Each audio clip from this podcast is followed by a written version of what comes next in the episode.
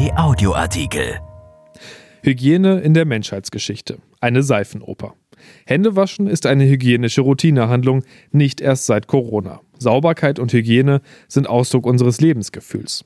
Das war schon mal ganz anders. Von Martin Beverunge. Weihrauch steht seit der Antike symbolisch für Reinigung, Verehrung, Gebet.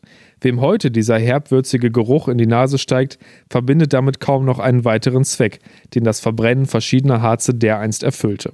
Wer Rauch riecht, riecht für den Moment nichts anderes sonst, weil das menschliche Gehirn sich sofort ausschließlich auf das konzentriert, was Gefahr signalisiert. Das Entzünden eines Streichholzes auf dem stillen Örtchen hat übrigens dieselbe Wirkung. Bei Hochämtern in der frühen Neuzeit ist Weihrauch ein wahrer Segen. Er überdeckt den Geruch nach massenhaft ungewaschenem Mensch. Dabei sind die, die davor vielleicht 300 Jahren in die Kirche strömten, schon einiges gewohnt. Denn auf den Straßen und Plätzen modern nicht nur organische Abfälle aller Art vor sich hin, über die Menschen und Nutztiere stapfen. Die Bewohner der Städte und Dörfer kippen auch ihr Nachtgeschirr kurzerhand in die Gosse oder entleeren sich einfach an Ort und Stelle. Kanalisation, Fehlanzeige. Hygiene? Hä? Dem Ungeziefer im Bett glaubt man, mit alten Heringsköpfen zu Leibe rücken zu können. Wegen des Gestanks würden die Wanzen schon weichen. Die Geschichte der Hygiene ist geprägt von beachtlichen frühen Errungenschaften, von enormen Fortschritten, irrwitzigen Rückschlägen, überraschenden Wendungen und bizarren Auswüchsen. Ein Geflecht von nicht abgeschlossenen parallelen Handlungen, gepaart mit einem sehr langsamen Erzähltempo. Alles Merkmale, die eine Seifenoper ausmachen. Der Begriff stammt nicht von ungefähr aus der Zeit des ersten Hygienehypes in den USA. Dort lief in den 1930er Jahren eine speziell für Hausfrauen konzipierte Radiosendung, die immer wieder von Werbeblöcken der Waschmittelhersteller unterbrochen wurde. Eine systematische Abwasserentsorgung kannten die Bewohner des heutigen Pakistan schon in der Bronzezeit vor 2500 Jahren. Genauso erstaunlich ist, dass sich eine so sinnvolle Konstruktion hierzulande erst im 18. Jahrhundert allmählich durchsetzt.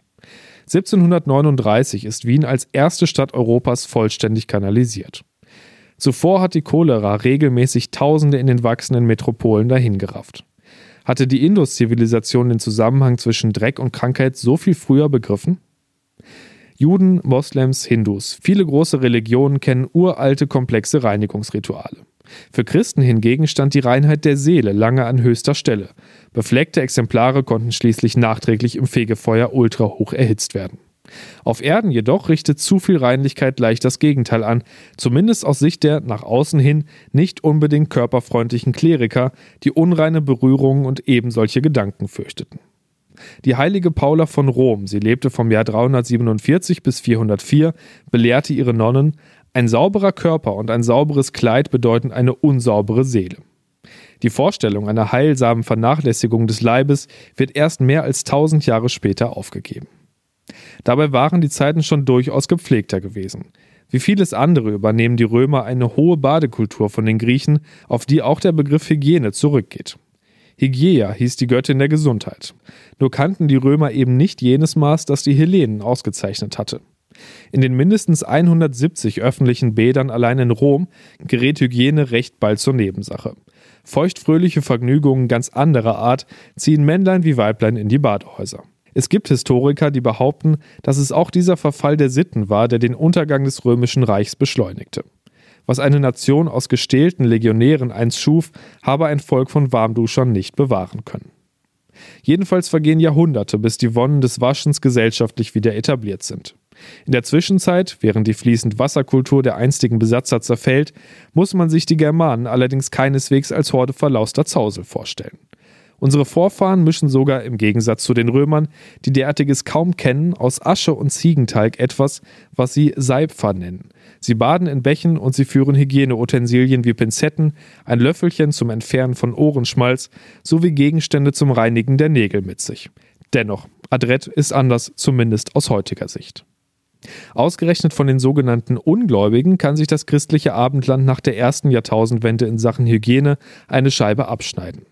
Kreuzfahrer bringen im 12. Jahrhundert die Annehmlichkeiten des Hammams, des Dampfbads, in dem Muslime an Körper und Seele entspannen, aus dem Orient in die aufblühenden Städte Europas, wo die Zahl der neu errichteten Badehäuser stetig steigt. Sie dienen bald auch als Gesundheitszentren, wo der Barbier Haare schneidet, der Bader kranke Zähne ausreißt. Natürlich verwandelt sich ein Teil dieser Anstalten abermals zügig in Orte exzessiver Ausschweifungen. Schon sehen Sittenwächter Sodom und Gomorra in manch schmucker Stadt heraufziehen. Da bereitet eine Katastrophe auch Sündenfuhlen jener Zeit ein jähes Ende. Die Pest, Gottes Strafe. Für die Hygiene hat das dramatische Folgen. Zwar gilt schon im Spätmittelalter die Annahme, dass menschliche Kontakte den Nährboden für Epidemien darstellen. So erweist sich die Quarantäne seit dem 14. Jahrhundert als probates Mittel, Seuchen einzudämmen. Kranke werden von der Gemeinschaft isoliert. Erstaunlich bewährte Maßnahmen, an denen sich bis heute nichts geändert hat. Alsbald jedoch entsteht die krude These, Baden schwäche den Körper, Wasser mache die Haut durchlässig für schlechte Einflüsse aus der Luft und damit anfällig für Krankheiten. Allein durch verstopfte Poren, so die zeitgenössische Expertenmeinung angesichts grassierender Epidemien, ließen sich die Körpersäfte im Gleichgewicht halten. Die Bedeutung dieser Balance ist schon im antiken Griechenland gepriesen, aber erst in der zweiten Hälfte des 19. Jahrhunderts vom deutschen Pathologen Rudolf Virchow als wissenschaftlich unhaltbar entlarvt worden aber in seiner 1651 erschienenen Anatomie der Melancholie behauptet der Oxforder Gelehrte Robert Burton noch, dass Bäder die Körpersäfte verderben und zur Verstärkung der Schwermut, ja des Wahnsinns beitragen können. Das berüchtigte Ergebnis, die Zeit zwischen dem ausgehenden 16. und dem frühen 18. Jahrhundert, dürfte zu den schmuddeligsten Epochen in der Geschichte Europas zählen. Die Menschen, vor allem die Oberschicht, meiden das Waschwasser beinahe wie der Teufel das Geweihte.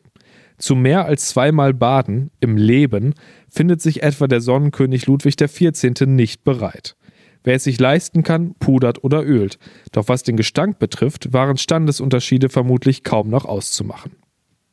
Erst im Verlauf des 18. Jahrhunderts ist die Medizin in der Lage, die Funktion der Haut als Atmungsorgan richtig zu bewerten.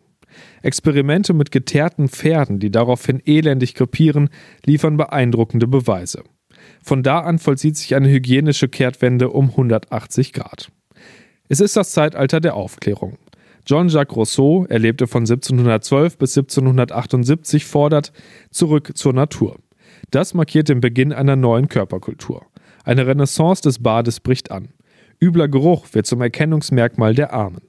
Doch erst der Siegeszug der Wissenschaften vermag das Gedankengebäude zu entstauben und ordentlich zu durchlüften, in dem die Vorstellung von den Ursachen der Krankheiten für Jahrtausende wohnte.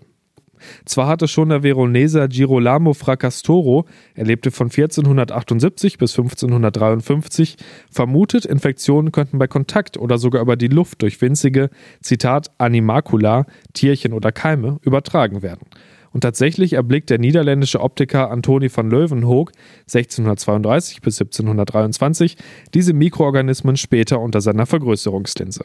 Doch die Bedeutung von Bakterien wird erst in der zweiten Hälfte des 19. Jahrhunderts vollends erkannt.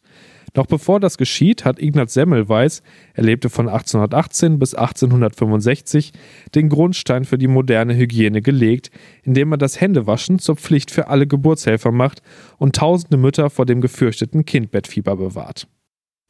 Zu Beginn des 20. Jahrhunderts ist die Medizin einen Riesenschritt weiter. Robert Koch, Paul Ehrlich, Emil von Behring oder Louis Pasteur stehen für bahnbrechende Verbesserung der Lebensumstände durch mehr Hygiene. Deutschland ist führend in diesem Bereich der Forschung, doch es sollte auch den Begriff der Hygiene furchtbar pervertieren. Die Nationalsozialisten erheben die sogenannte Rassenhygiene zur Staatsdoktrin. Sogenanntes rassisch minderwertiges Leben wird systematisch verfolgt und vernichtet. Ende des 19. Jahrhunderts stößt der deutsche Chemiker Adolf Meyer schließlich in einen Bereich vor, der die Forscher bis heute vor enorme Herausforderungen stellt. Meyer entdeckt Erreger, die noch kleiner sind als Bakterien.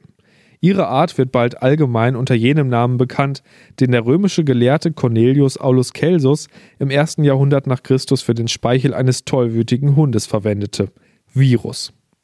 Heute, zumal in diesen Tagen, befinden wir uns in einem täglichen Kampf gegen den Schmutz und jene Kleinstlebewesen, deren Existenz erst seit einem Wimpernschlag der Geschichte bekannt ist.